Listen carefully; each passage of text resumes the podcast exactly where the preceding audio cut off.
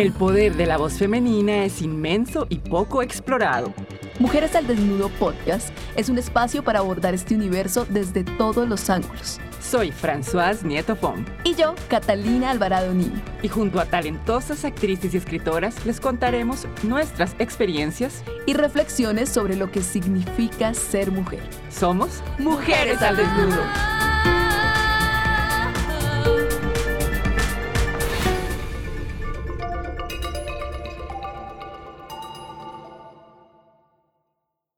¿Qué hubo, Cata? Ah, ¿qué dice Fran? que cambiamos el hola por el cubo que es más rolo bogotano. Pero bueno, eso no se puede esconder. Sí, sí, sí, pero si queríamos así ponerle un... Un cambio porque la vida nunca deja de sorprendernos. Y es que a veces parece imposible planear lo que queremos y hacia dónde vamos, pero igual nosotros lo seguimos intentando a diario. Sí, y en este episodio queremos hablar de esas cosas inesperadas que nos parten la vida en dos.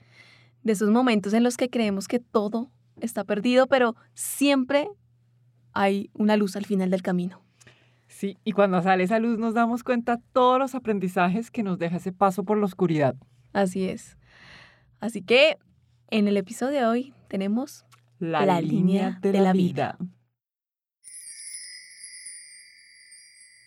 Muchas veces escuché sobre personas que leían las manos. Incluso en el colegio solíamos jugar a eso de intentar adivinar nuestro futuro. Dicen que si te leen la mano, pueden descubrir ciertas cosas sobre tu pasado, tu presente e incluso tu futuro. Resulta que una vez, revisando sobre el tema, me llamó la atención que esa línea que llamaban de la vida en mi mano se corta por un momento y después de un espacio continúa hacia la muñeca. Confieso que en ese momento dejé el tema ahí. La verdad, me dio mucho miedo pensar en lo que podría significar eso en mi vida. Así que dejé el tema archivado para siempre. Tenía yo unos 22 años, cuando de pronto, un día, después de haberme comido una hamburguesa deliciosa, empecé a sentir una molestia en mi estómago. No le presté demasiada atención y me fui a dormir pero en la madrugada el dolor era muy intenso. Además, comencé a sentir náuseas. Decidí levantarme e ir al baño, pero cuando intenté levantarme no lo logré. De alguna manera comencé a arrastrarme hacia el suelo y luego, de la misma manera, llegué al baño. Como pude, intenté vomitar en el sanitario, pero no me salía nada. Las cosas que estaba sintiendo nunca las había sentido. Me sentía muy débil y de un momento a otro perdí el conocimiento. No sé cuánto tiempo estuve tirada en el suelo. Solo recuerdo que cuando abrí los ojos estaba ahí, con la cara helada y con mucho dolor. Tuve que arrastrarme nuevamente hasta la cama y por absurdo que suene, intenté dormir un poco. Pensaba que a esa hora nadie podría ayudarme, entonces decidí que pasaran algunas horas para llamar a mi hermana. Tan pronto salió el sol, tomé mi celular y con las pocas fuerzas que tenía, llamé a mi hermana mayor. Le conté que me sentía muy mal y que no tenía fuerzas para moverme. Ella vivía cerca. Llegó en solo unos minutos. Y fue ahí cuando ella entró y me miró cuando entendí lo mal que estaba. Asustada me preguntó qué me pasaba. Le conté mi versión de los hechos y es que, según yo, estaba intoxicada. En medio de la angustia, ella me llevó a un centro de salud más cercano. Pero al llegar, este no tenía servicio de urgencias. Sin embargo, quisimos intentar que alguien me viera. Ella me dejó al frente acompañada de mi pareja, así que me ayudó a salir y con mis pocas fuerzas intenté caminar. Pero después de tres o cuatro pasos, me desplomé. Justo en ese instante salía un doctor que acababa de terminar su turno. Corrió a auxiliarme y pidió una silla de ruedas. Rápidamente me llevaron a una sala de observación, donde intentaron entender qué me pasaba. El médico que me atendió logró tenerme consciente y pidió una ambulancia para que me trasladaran a un hospital. Recuerdo que tuvimos que esperar mucho para que llegara el servicio de ambulancia. Y luego nos enteramos que me llevaron a un hospital al otro lado de la ciudad. Mi hermana se molestó. Ella sentía que era más grave de lo que pensaban y la invadía el miedo. Yo por mi parte estaba en un estado de shock que no me permitía ni siquiera reaccionar. Llegamos y de inmediato me empezaron a revisar. Me preguntaron que si estaba embarazada, lo que respondí con seguridad que no. Les dije que creía que era apendicitis por el dolor tan intenso que sentía. Luego el doctor me vio y le dijo a mi hermana que era muy arriesgado esperar para hacer exámenes, que debía entrar al quirófano de inmediato y ahí descubrir qué era lo que me pasaba. Entre lágrimas, mi hermana se despidió de mí. Me dijo que todo saldría bien, que ella les contaría a mis papás después de la operación para que no se preocuparan. Ellos estaban fuera del país y yo solo le pedí a Dios verlos una vez más.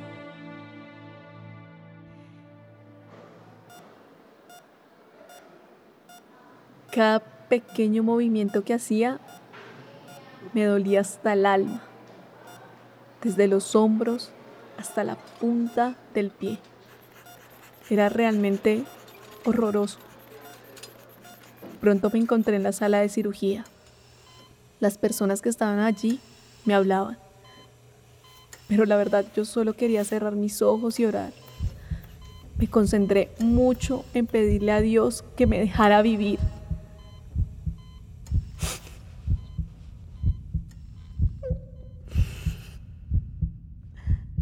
No quería hacerle ese daño a mis padres. Que hacía pocos años habían perdido a mi hermano. El procedimiento fue sin anestesia general.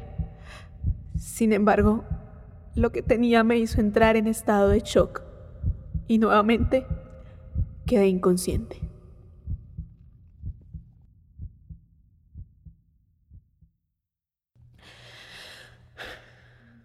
Cuando desperté, la primera vez, abrí los ojos y una enfermera me estaba cosiendo cerca la clavícula y le informaba al médico que ya me habían retirado el catéter central. Ahí vuelvo a perder la conciencia.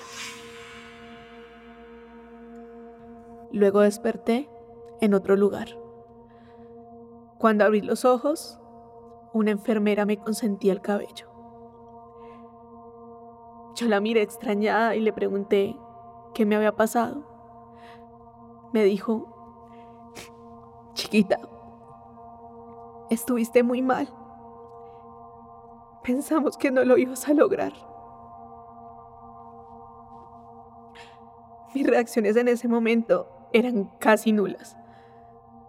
Mi cabeza no entendía nada, pero tenía que preguntarle si me habían tenido que quitar el apéndice. Tan pronto se lo dije, me miró extrañada y me dijo, no tenías apendicitis estabas embarazada. Fue un embarazo ectópico.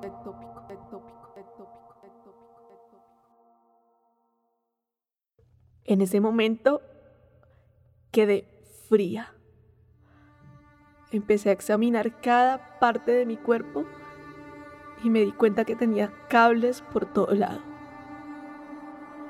Todo el tiempo me cambiaban el suero, me ponían más bolsas de sangre a cada rato me inyectaban una cosa, la otra. Para mí era demasiado fuerte estar viviendo todo esto. Pero lo que más me atormentaba era lo del tema del embarazo ectópico. ¿Qué, qué carajos era eso? Increíblemente, durante los cuatro días en los que estuve ahí recuperándome, nadie me lo explicó. Yo Solo quería irme a casa y estar con mi familia.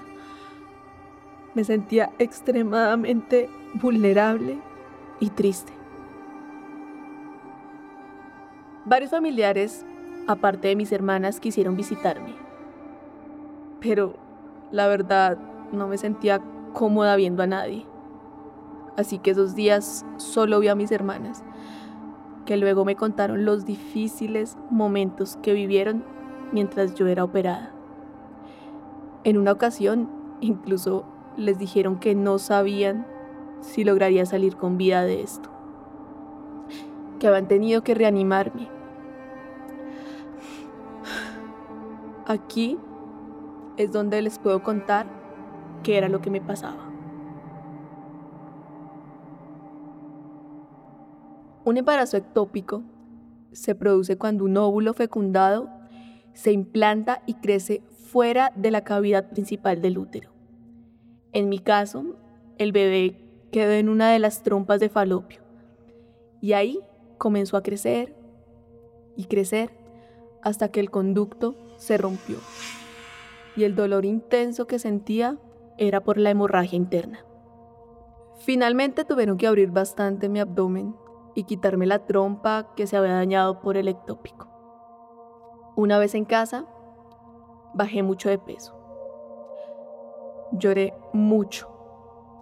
Sentía mucha culpa por todo lo que había pasado mi familia con ese episodio. Pensaba mucho en ese bebé que nunca sentí y en qué consecuencias tendría eso en mi vida. Ahora que escribo esto, les confieso que lo hago con los ojos llenos de lágrimas. Es algo que aún me duele recordar y que debo tratar de sanar. Volviendo a lo que les conté en un principio sobre mis manos y esa línea que se rompe y luego sigue, ha sido inevitable preguntarme si ese espacio entre línea y línea representa ese momento en el que me fui. Pero volví porque aún tenía otra oportunidad.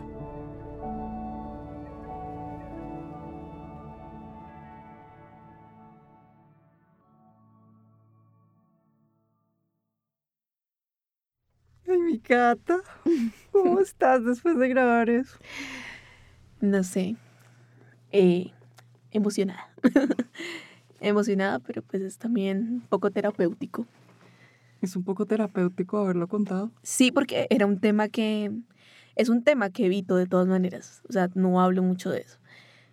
Además, pues en ese momento no solamente tuvo un impacto fuerte en mi familia en, el tema del susto, sino que se juntaron también algunos prejuicios, ¿no? Entonces, eh, que la mi mamá estaba embarazada. Entonces, claro, entonces mi mamá era como, no van a decir eso, van a decir que es una apendicitis. Mamá, perdón por decir esto, pero así fue. entonces, como que, claro, yo era demasiado confuso todo y todo el mundo preguntaba cosas y, y pues realmente yo tampoco en ese momento era muy pequeña y no sabía cómo explicarlo, cómo entenderlo. No sé, fue para la familia todo muy raro. Y, y nada, pues por eso creo que mucho tiempo intenté como ignorar el tema, pero siempre estuvo en mí, incluso antes de, de quedar embarazada de mi hija, siempre tuve el miedo eh, de que mi embarazo no fuera normal o que tuviera complicaciones o muchas cosas porque no, pues digamos que ya después de que a mí me tuvieron que quitar la trompa, entonces no, yo sentía pues que no iba a funcionar todo normal. Entonces siempre tuve como ese temita y... ¿Cuál es la probabilidad de un embarazo ectópico? Uf, eh, yo en ese momento pensé que era como la única que le pasaba eso. Finalmente después cuando tuve unos controles, la doctora me dijo que realmente pasaba mucho. ¿Sí? Y además porque pasa por muchas razones. Una infección mm, mal cuidada, el señor Google dice que la incidencia de embarazo ectópico es de una de cada 200 gestaciones. Está aumentando y es más alta en las mujeres de raza no blanca. El riesgo también es mayor en las mujeres que han tenido una enfermedad tubárica, un embarazo ectópico previo de 10 a 25% o un aborto inducido. Ah, bueno, sí, esas eran las cosas que me preocupaban porque sí, recuerdo que me decían como una vez que tuviste este embarazo ectópico es posible que pueda repetirlo. Y entonces el tema es que esto es súper complicado. O sea, yo la verdad siempre me pregunto cómo estoy viva después de tantas horas con la hemorragia. y muchas veces pues las mujeres ya cuando llegan pensando que es otra cosa, pues ya no hay nada que hacer. Porque es un Mm. tema también del que casi no se habla, o sea, de verdad para mí eso era chino. No, pues es que es increíble pensar que uno tiene apendicitis y lo que tiene es un embarazo ectópico y que el tema de este episodio hace pensar en, en, en muchas cosas. O sea, me hace pensar en, bueno, en lo duro que, que fue para ti estar ahí con ese shock a esa edad, que le digan a uno que uno está embarazado a los 22 años y como, ah, ¿qué? Eh, Lo que tú dices de la familia, que no, no podemos decir que está embarazada, digamos que fue apendicitis, por ahora leyendo eh, lo que dice Google, de que esto es más probable en mujeres de raza no blanca, también me abre la pregunta de ¿por qué? O sea, como que son temas que podemos entrar a mirar, digamos, en, en, en lo que hablamos de, de expandir los episodios en el portal y todo eso. Sí, en el portal tenés como más información para, para las personas que, claro, hayan pasado por algo parecido o tengan la duda acerca de esto, porque yo sí estoy segura de que mucha gente no, no sabe todavía que esto existe y también tiene que ver con todo ese tema de, de que hablábamos en otros episodios de la culpa, ¿no? Entonces, no se habla, seguramente muchas mujeres lo han vivido, pero no se habla porque entonces nos van a señalar. No sé en ese momento, digamos, eh, mi mamá qué pensaba que, que, que las personas iban a pensar de mí. Eh, No, y lo que lo dices que tú pasando. después, o sea, que cómo hubiera cambiado mi vida estar embarazada. Si Ah. no hubiera sido un embarazo ectópico, hubiera sido un embarazo, digamos, a término normal o un embarazo normal. ¿Qué hubieras hecho tú a los 22 años embarazada, Cata? no sé, no sé.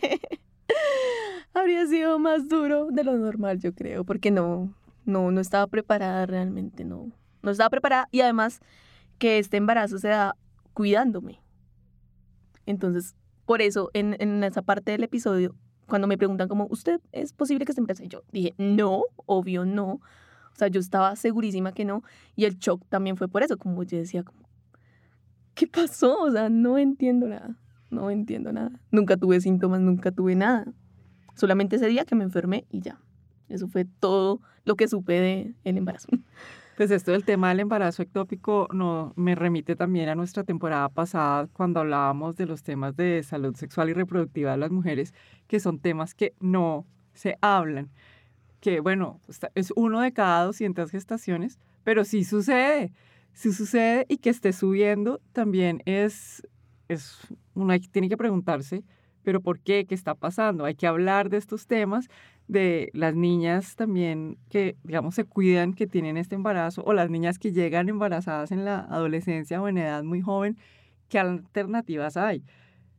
Creo que sí son temas que tenemos que hablar y Ujú. obviamente... como profundizar. siempre, sí, Profundizar. sí. profundizar. Aquí no tenemos tanto tiempo para profundizar, pero siempre estamos abiertas a, a recibir los comentarios en el en Instagram directamente, o sea, le agradezco a Cata que haya sido tan súper abierta y generosa con sus emociones, con su historia, de dejarlas correr aquí, porque era un tema que lo hablabas poco y ahora ya creo que Ya salió, al ya salió de público. mí. O sea, ya lloré cuando lo escribí, lloré ahorita contándolo, pero, pero qué, pero siento que ya, ya está saliendo. Bueno, y que esto de, de, de dar voz a los temas, de escribirlos, de hablarlos, también es un poder terapéutico. Ujú. O sea, empodera a las mujeres desde las emociones a la vida profesional. Entonces, Sí, no, y es importante hablar de las cosas reales, de, de lo real que le pasa a las mujeres. O sea, como hablábamos en, el- en la temporada pasada, o sea, increíble, o sea, casi nunca hablamos ni de la menopausia, ni de la, ni de la menstruación, cosas que son, o sea, normal. pasan y van a pasar y siguen pasando.